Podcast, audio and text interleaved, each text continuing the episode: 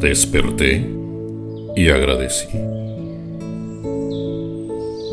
5 de agosto.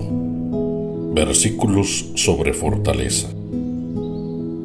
Cuando salgas a la guerra contra tus enemigos, si vieres caballos y carros y un pueblo más grande que tú, no tengas temor de ellos, porque el Señor tu Dios está contigo, el cual te sacó de tierra de Egipto.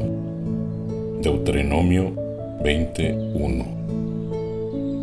Entonces dijo David al filisteo, Tú vienes a mí con espada y lanza y jabalina, mas yo vengo a ti en el nombre del Señor de los ejércitos, el Dios de los escuadrones de Israel, a quien tú has provocado.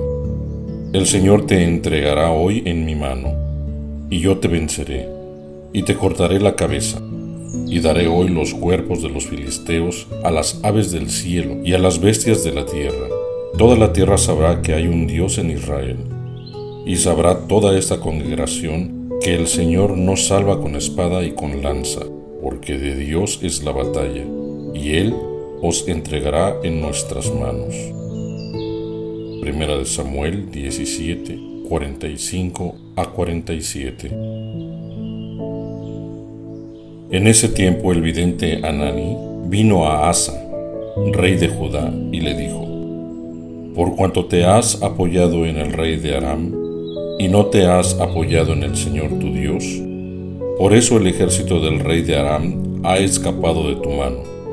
¿No eran los etíopes y los libios un ejército numeroso con muchísimos carros y hombres a caballo? Sin embargo, porque te apoyaste en el Señor, Él los entregó en tu mano porque los ojos del Señor recorren toda la tierra para fortalecer a aquellos cuyo corazón es completamente suyo. Tú has obrado neciamente en esto. Ciertamente, desde ahora habrá guerras contra ti. Entonces Asa se irritó contra el vidente y le metió en la cárcel, porque estaba enojado contra él por esto. Por ese tiempo, Asa oprimió a algunos del pueblo. Segunda de Crónica 16, 7 al 10.